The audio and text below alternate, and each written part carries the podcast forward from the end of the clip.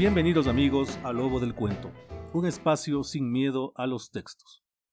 En Después de la orgía, trabajo que abre la transparencia del mal, ensayo sobre los fenómenos extremos, obra del filósofo francés Jean Baudrillard, nos encontramos con algunas ideas que pretenden explicar nuestro tiempo. Aunque la obra fue pensada a fines de los años 80 del siglo pasado, sus conceptos, siempre polémicos, se han abierto paso como referentes del pensamiento posmoderno contemporáneo. Para el filósofo francés, el momento actual debe ser descrito como el de un estado de simulación, de autoengaño, vacío de originalidad y pródigo en repeticiones. Si fuera preciso caracterizar el estado actual de las cosas, diría que se trata del posterior a la orgía, nos dice.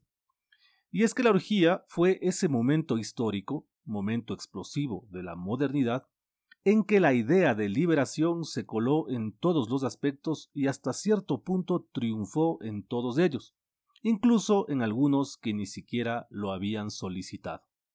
La política exigía su liberación y la obtuvo. La sexualidad exigía su liberación y la obtuvo. El arte exigía, el cuerpo lo exigía, la producción lo exigía. Al final, la libertad acompañó a todas las empresas y a todas las etiquetas humanas. Liberación y aberración, superproducción e hiperdestrucción, crítica y anticrítica se generaron unas a otras hasta desatar la orgía. Pero ese momento ese placer indescriptible de liberarlo todo llegó a su final. Y ahora, cito, ya solo podemos simular la orgía y la aberración, fingir que seguimos acelerando en el mismo sentido, pero en realidad aceleramos en el vacío, porque todas las finalidades de la aberración quedan ya detrás de nosotros, y lo que nos persigue y obsesiona es la anticipación de todos los resultados, la disponibilidad de todos los signos, de todas las formas, de todos los deseos. Fin de la cita. Vivimos una época en que se ha hecho todo. Todo ha tocado sus extremos. No queda nada por estrenar. Sin embargo, el ser humano no puede parar y como estrategia ha optado por la simulación. Patéticamente ha negado el fin de la orgía, de aquí en adelante será fingir que la orgía continúa, estirar hasta el ridículo el placer, liberar lo liberado hasta el agotamiento. Así, conscientes de las fronteras del hacer, continuamos desaforados hacia la incertidumbre de la hiperrealización que termina por vaciar todas las cosas. Abro comillas. Nada, ni siquiera Dios, desaparece ya por su final o por su muerte, sino por su proliferación, contaminación, saturación y transparencia, extenuación y exterminación, por una epidemia de simulación, transferencia a la existencia secundaria de la simulación. Ya no un modo fatal de desaparición, sino un modo fractal de dispersión. Cierro comillas. De esta manera, las cosas y los hechos que ordenan o dan sentido al mundo están condenados a transformarse en algo, tenga o no sentido ese algo. Y ese nuevo producto, sin memoria ni antecedentes, sin la posibilidad de evolucionar, sigue funcionando aunque haya desaparecido. Es decir, se vuelve transparente. Ya nada se refleja realmente ni en el espejo ni en el abismo advierte el filósofo, para quien es necesario actualizar nuestra forma de entender el valor de esos nuevos objetos, despojados de todo significado, transparentes y de los que apenas si podemos decir que circulan. En este contexto, nuestro autor recuerda haber propuesto una trilogía del valor compuesta por una fase natural del valor de uso, una fase mercantil del valor de cambio y una fase estructural del valor signo. Sin embargo, ante la evidencia, actualiza su clasificación y añade una más, la fase fractal del valor. Cito, en la cuarta fase, la fase fractal, o también fase viral, o también fase irradiada del valor, ya no hay ninguna referencia. El valor irradia en todas las direcciones, en todos los intersticios, sin referencia a nada, por pura contigüidad. En esta fase fractal ya no existe equivalencia ni natural ni general. Ya no se puede hablar realmente de ley del valor. Solo existe una especie de epidemia del valor, de metástasis general del valor, de proliferación y de dispersión aleatoria. Para ser exactos, ya no habría que hablar de valor, puesto que esta especie de desmultiplicación y de reacción en cadena imposibilita cualquier evaluación. Fin de la cita. Para Baudrillard, nuestra cultura responde a un esquema fractal en el que cada cosa movida únicamente por los caprichos de su voluntad ocupa un lugar en el espacio, en el cielo de la simulación, sin orden alguno, sin significado, libres de conceptos y de referentes, autorreproduciéndose hasta el infinito. Así, la idea de progreso ha desaparecido, pero el progreso continúa. La idea de riqueza que sustenta la producción ha desaparecido, pero la producción continúa de la mejor de las maneras, afirma. En este mundo en franco desorden metafísico y en el que se ha despojado de toda metáfora al cuerpo, las máquinas, los clones y las prótesis sugieren a los humanos una forma de sexualidad basada en la producción en línea. Abro comillas.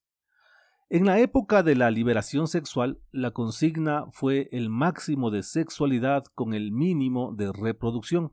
Hoy, el sueño de una sociedad clónica sería más bien el inverso, el máximo de reproducción con el menor sexo posible. Cierro comillas. Tal como lo ve el filósofo francés, todas las categorías están contaminadas. El sexo ya no está en el sexo, sino en cualquier parte fuera de él. La política ya no está en la política, infecta todos los campos. La economía, la ciencia, el arte, el deporte, se lamenta.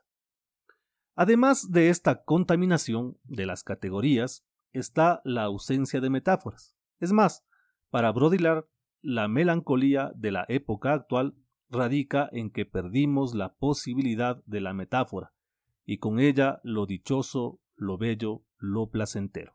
Cito, la posibilidad de la metáfora se desvanece en todos los campos. Es un aspecto de la transexualidad general que se extiende mucho más allá del sexo, en todas las disciplinas en la medida en que pierden su carácter específico y entran en un proceso de confusión y de contagio, en un proceso viral de indiferenciación que es el acontecimiento primero de todos nuestros nuevos acontecimientos. La economía convertida en transeconomía, la estética convertida en transestética y el sexo convertido en transexual convergen conjuntamente en un proceso transversal y universal en el que ningún discurso podría ser ya la metáfora de otro. Fin de la cita. Todo lo ocupa todo.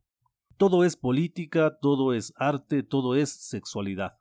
No hay espacios y no hay silencios, solo una circulación que, a pesar de su violencia, nos deja indiferentes. De esta manera, para la política el actual es un momento transpolítico el grado cero de la política que no termina de desaparecer, pero que al mismo tiempo no permite que algo surja en su lugar. Para el arte, es el momento transestético de la banalidad de las imágenes, un momento hiperestetizado que no permite diferenciar el arte de la vida cotidiana. Y en lo que tiene que ver con la sexualidad, cito, si bien estamos en vías de transición hacia una situación transexual, esta no tiene nada de resolución de la vida por el sexo, y sí todo de confusión y promiscuidad que se abren a la indiferencia virtual del sexo. Cierro comillas. Según el filósofo francés, es un gran error pensar que el aporte de Occidente es haberlo convertido todo en mercancía, cuando el gran aporte en realidad es haberlo estetizado todo, haber hecho de los significados objetos intercambiables, Abro comillas. Lo que estamos presenciando, más allá del materialismo mercantil, es una semiurgia de todas las cosas a través de la publicidad, los media, las imágenes. Hasta lo más marginal y lo más banal, incluso lo más obsceno, se estetiza, se culturaliza, se culturiza. Todo se dice, todo se expresa, todo adquiere fuerza o manera de signo. Cierro comillas. Nuestra época aborrece el silencio y lo destierra de los medios. Nuestra época banaliza el arte y multiplica a los artistas por obra y gracia de la tecnología. Nuestra época promueve la imagen como único lenguaje. Somos creadores desenfrenados de imágenes, pero en secreto somos iconoclastas. No aquellos que destruyen las imágenes, sino aquellos que fabrican una profusión de imágenes donde no hay nada que ver la mayoría de las imágenes contemporáneas, video, pintura, artes plásticas, audiovisual, imágenes de síntesis, son literalmente imágenes en las que no hay nada que ver, imágenes sin huella, sin sombra, sin consecuencias. Lo máximo que se presiente es que detrás de cada una de ellas ha desaparecido algo, nos dice Baudrillard. Pero sobre todo, esta carrera loca en que nos encontramos porque no llegamos nunca a aceptar que la orgía ha terminado, nos ha quitado la capacidad de juzgar. Lo bueno o lo malo, lo bello o lo feo, desfilan ante nuestra apatía, lo que nos obliga a ir más allá de todos los conceptos hasta exacerbarlos. Y hacia allá vamos, a lo más bello de lo bello, hacia lo más feo de lo feo, hacia un mundo que se resuelve en las leyes del póker del mercado y de la indiferencia.